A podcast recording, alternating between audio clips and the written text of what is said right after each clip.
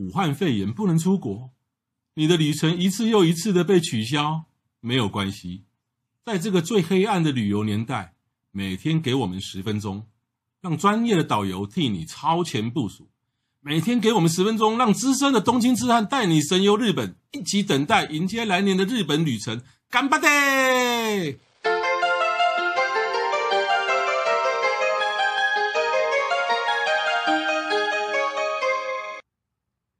各位听众，大家好哈！再度欢迎收听《东京车站笔记》，我是黄国华，我是郑雅好，那我们今天上啊，我们上次聊到温泉区，那我们今天就来玩，来聊这个温泉旅馆啊，就特定的啊，先讲哦，这个就是我们都没有自入性行销，那根据我们自己的经验啊，他说今天选的温泉旅馆呢，可能就我我们就没有再考虑到什么交通便利性或者是价位啊，当然有的可能不贵，有的很贵，我们都不管，那主要就是要有特色哦，因为特色跟难忘这这这两个字是非常的重要，没错，对，然后呢，先聊一个。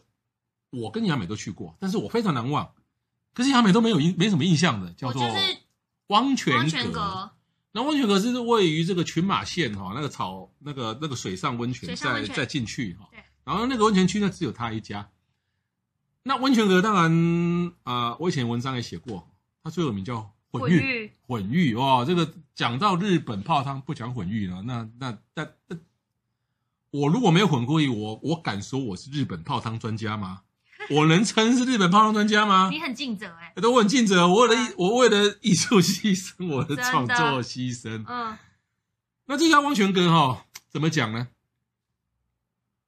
啊，一般的，我以前有混浴过，我以前在那个奥菲朵，奥菲朵那个那个高山那边，那边也有混，那边有混浴。对，可是以前我的混浴，就是我印象中哈，就是说来的人可能啊都是女生，就欧巴桑。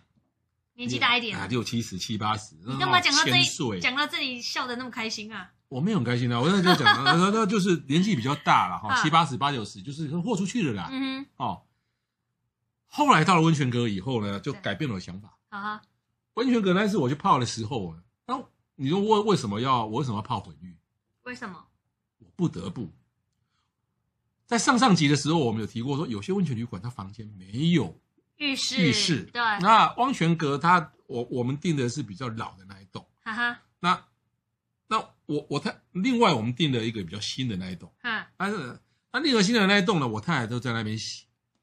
然后呢，我跟我我儿子呢，我两个儿子，我们三个男生住在。等一下，你儿子也去混浴哦？对。哇哦。哦，那我们我们住的那一间没有卫浴设备啊，我只好去泡大众池啊。对啊。它大众池一共有三个汤。对。有一个汤好大好漂亮，风景又好，有好大，嗯，那个叫混浴。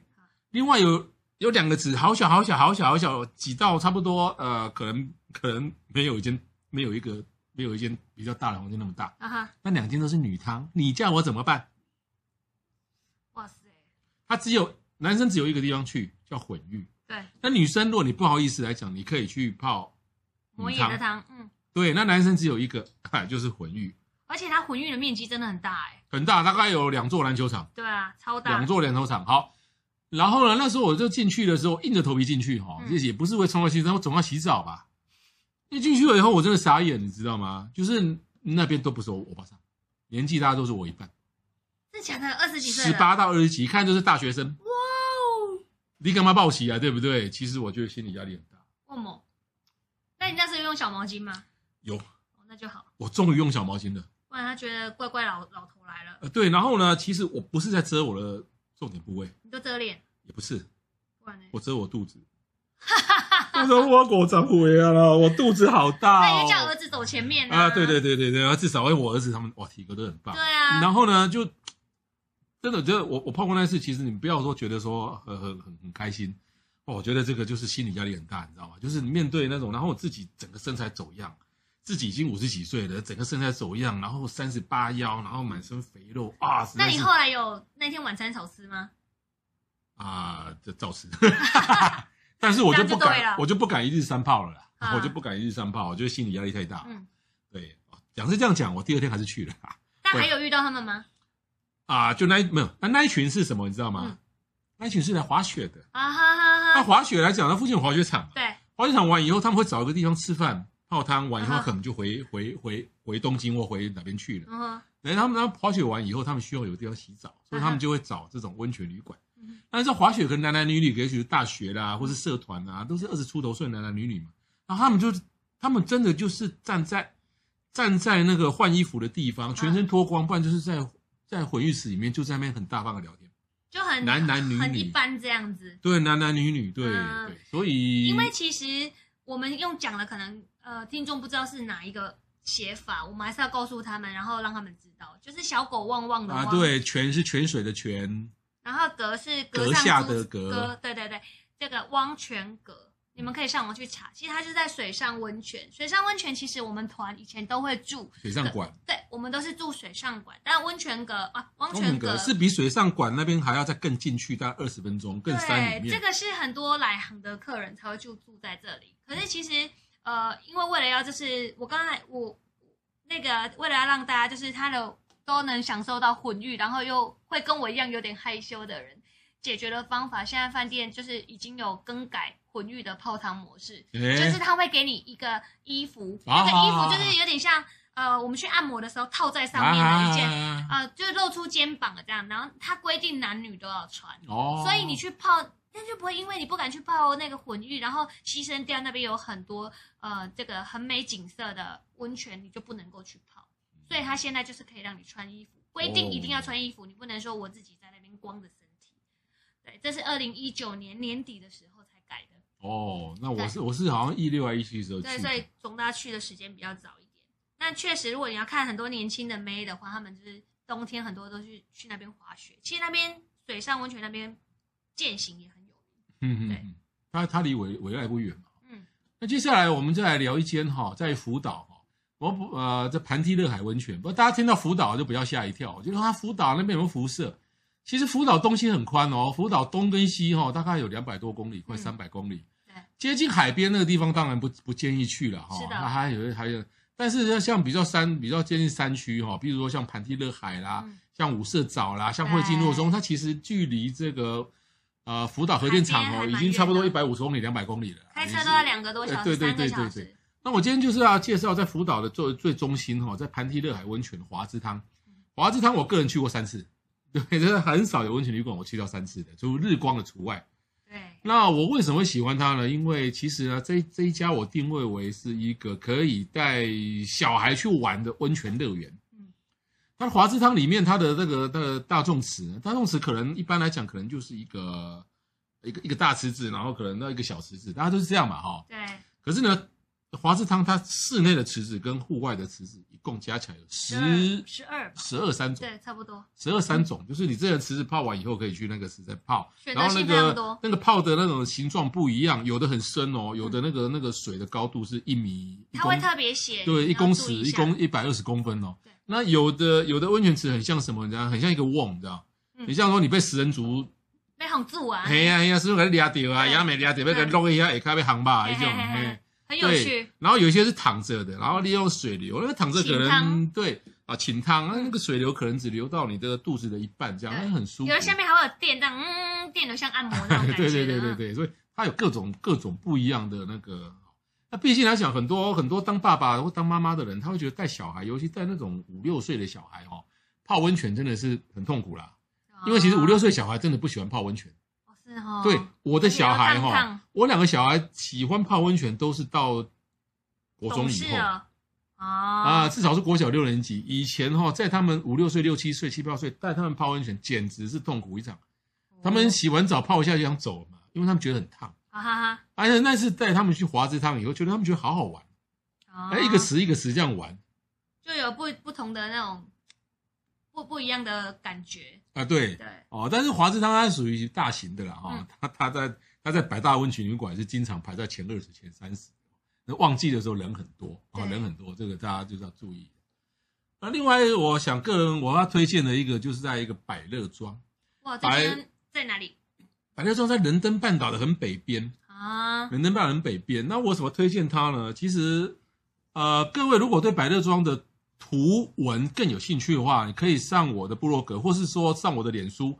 我的脸书呢，其实跟这个节目是同名的，也叫做《东京刺探笔记》。那你进去以后，你可以加入好友，以后呢，里面有非常非常多，我我写过的将近 一将近快一千篇的日本的所有的啊关于旅行的资讯跟文章跟图片。这一家百乐庄在于这个仁登半岛的九十九弯，嗯哼，去过人真的不多。好，对啊，它特色是什么呢？第一个，它盖在一个悬崖上面，哦，哦，所以那个望下去的那每间房间都是面对面对那个景，很像什么？峡湾啊，峡湾。哎，就是日本，其实你也看不到峡湾的那个，就很像北欧的那种峡湾，那当然小了一点。啊所以它它那个地方就是，哎，你面对那个很像峡湾，嗯所以你去不了北欧，感觉也很像伊势志摩的感觉。啊，对，你去不了北欧，那我们就去 北路的百乐庄。然后他所有的的餐厅哦，比如说啊，如果是只有两个人、四个人，他就会给你一个小小房间。嗯哼。如果是比较大的，他会给你一个大的一个宴会厅。所有这些吃饭的，不管你是小房间还是大会大大宴会厅，都盖在海上。哇哦！对，所以你吃饭吃饭吃饭，你窗户一打开啊，窗户打开的时候要小心，要小心啊，会有鸟会跑，会有鸟跑进来要来跟你抢食物。哦。对，它就像一间一间，好像哇，好漂亮，很像那种小木屋的这样盖在就是海上，嗯，对，所以非常非常有特色。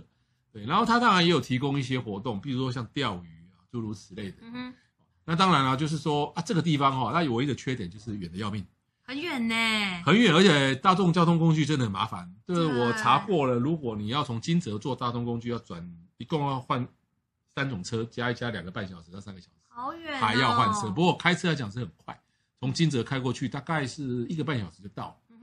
所以就是如果各位真的敢自己开车的话，这一间哦，我是觉得呃喜欢日本温泉的，非常有特色，不不能错过。你有住过这间吗？对，在餐厅用餐。啊，你有住过？我住过。我刚才看的网页，我想起来了，他那个餐厅。哎，你有什么温泉旅馆没住过的啊？他他的那个那温泉温泉阁有没有住过？温泉阁住过啊。那我刚刚讲混浴的时候，为什么都不讲？因为太恶心了，没没没有了，太害羞。因为我去住的时候还没有衣服可以穿，他 也不是去年才有衣服可以穿啊。对啊，大部分都是我，我去的时候，因为我们每一团会去住的饭店，如果东北的话，很多是固定的。可是如果你有定制团的话，有的人他们就会指指明那些特别。那那个汪泉阁，我一直一直在想说是哪一间是哪一间。我刚才看一下，哦，原来是那一间。那这一间我住过，是因为我看到那个钓鱼台，百百乐庄。对啊，百乐庄就是吃饭的时候，他不是他他是在户外吗？嗯、然后在那个感觉在海上，然后很像独栋去马尔蒂夫吃饭的那种感觉，独栋独栋的感觉，很有特色。好，那讲完但是很远。对，讲完这前三间呢，这前三间呢，华氏汤、百乐庄都不是很便宜。嗯，那接下来我想要推荐一个系列的连锁的温泉旅馆——休霞村。哎，它就是我讲的那国民宿舍啊。呃，它它比国民宿舍更好。哎，休霞村真的是。小个懂啊，对，我住过小豆岛哦，小豆岛我没住过，我住过管山的，我住过五藏的，管山好吗？还不错，每好每我喜欢管山，每间房间都面对海。休霞村哈，休霞村你不要以为说听到休霞村连锁，然后它又不贵，会觉得很不优。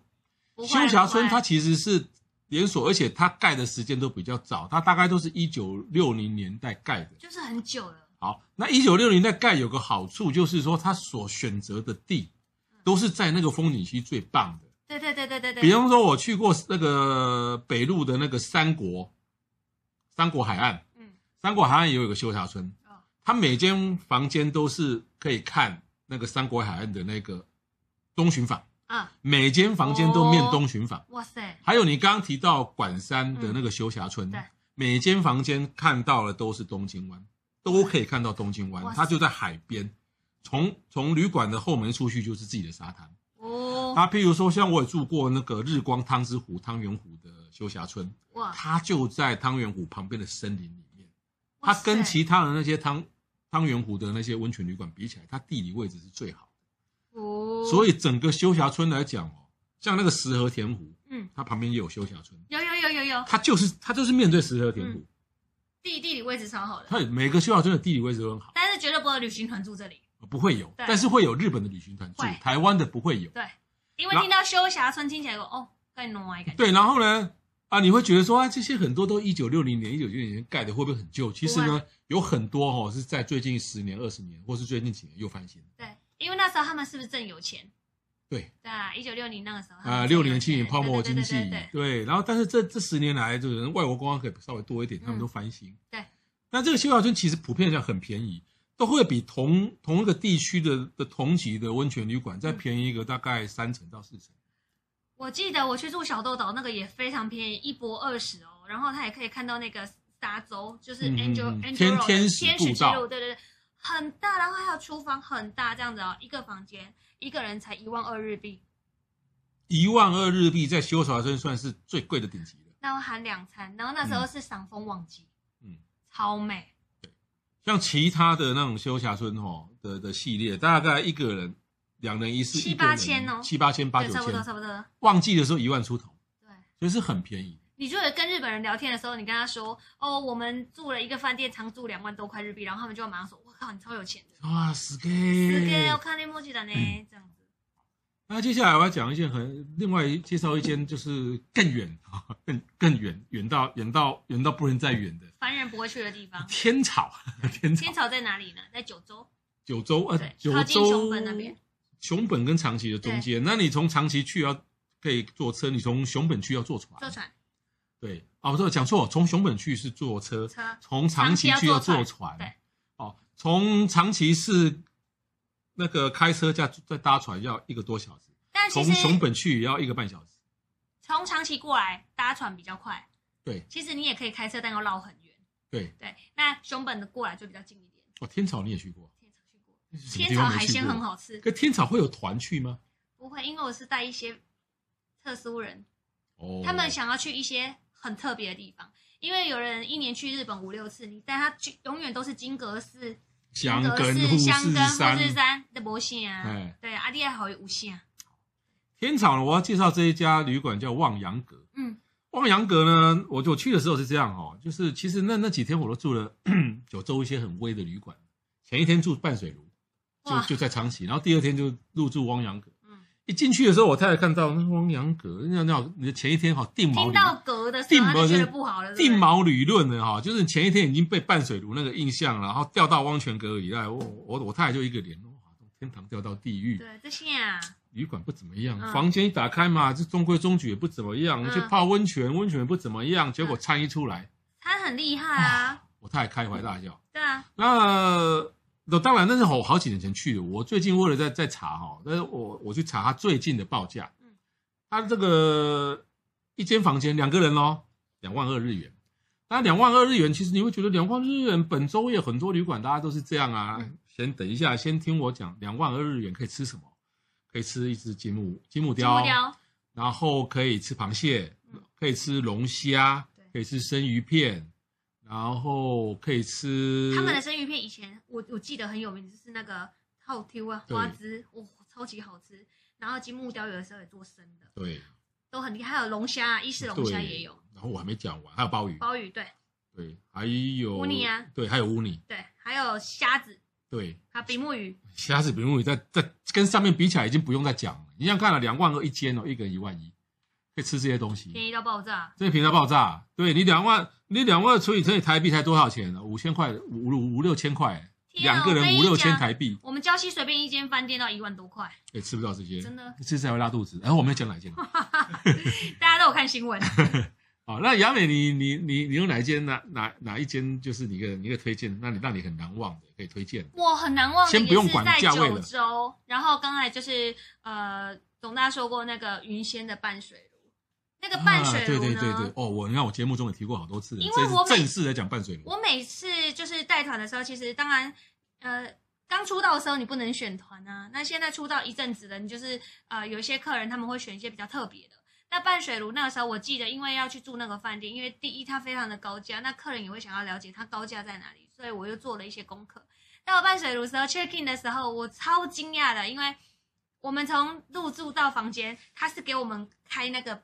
宾士古老的车子，高级古董车，他是。我是坐高尔夫球车。你是坐巴那个 buggy？对对对对对对。那我那时候你们可能人比较多一点。我们人比较多，然后呃，当时我们去坐的时候已经很多年了啦。那我第一次去的时候超惊讶，他就是这样很古董车这样上我送送我们上坡。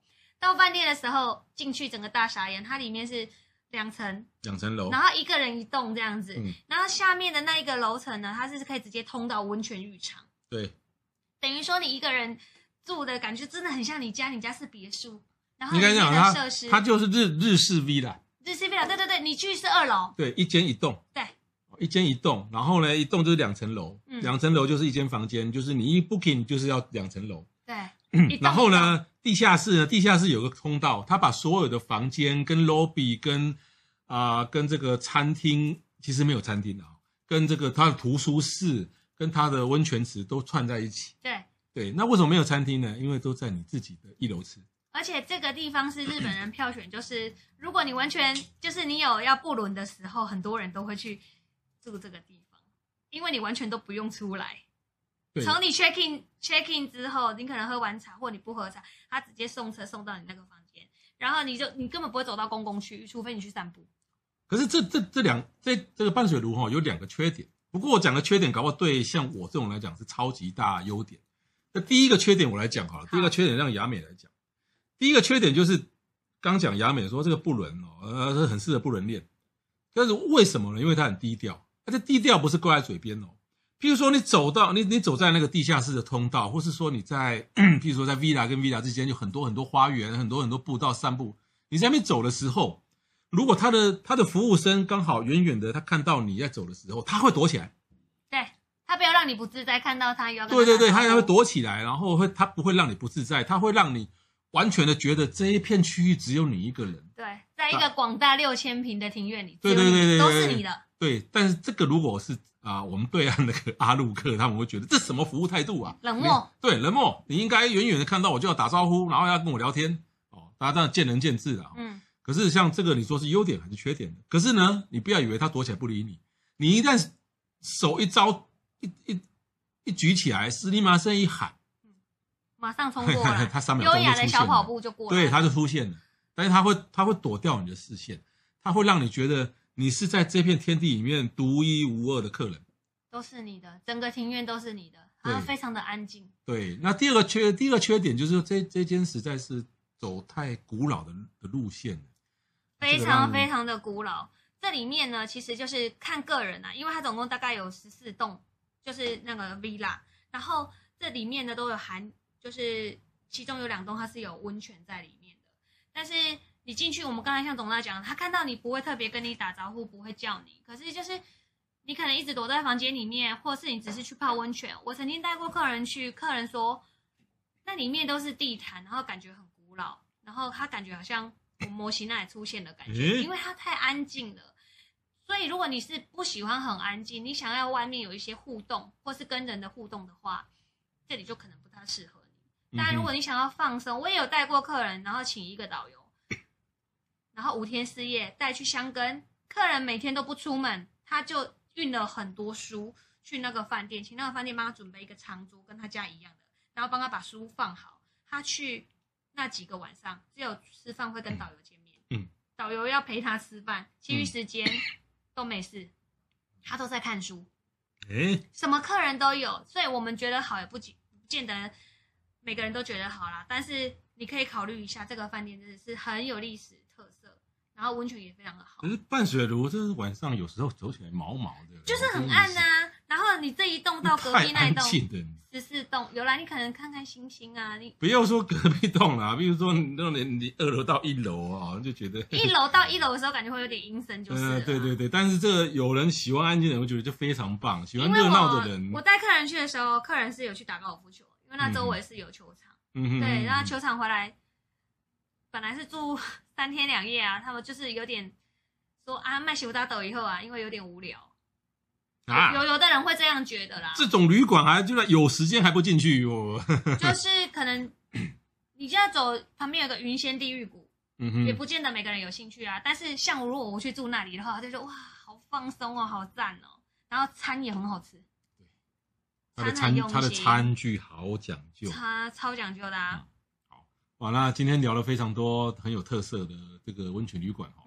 那提供给大家在旅游的时候做参考。那今天的节目就到此为止，谢谢，拜拜，拜拜。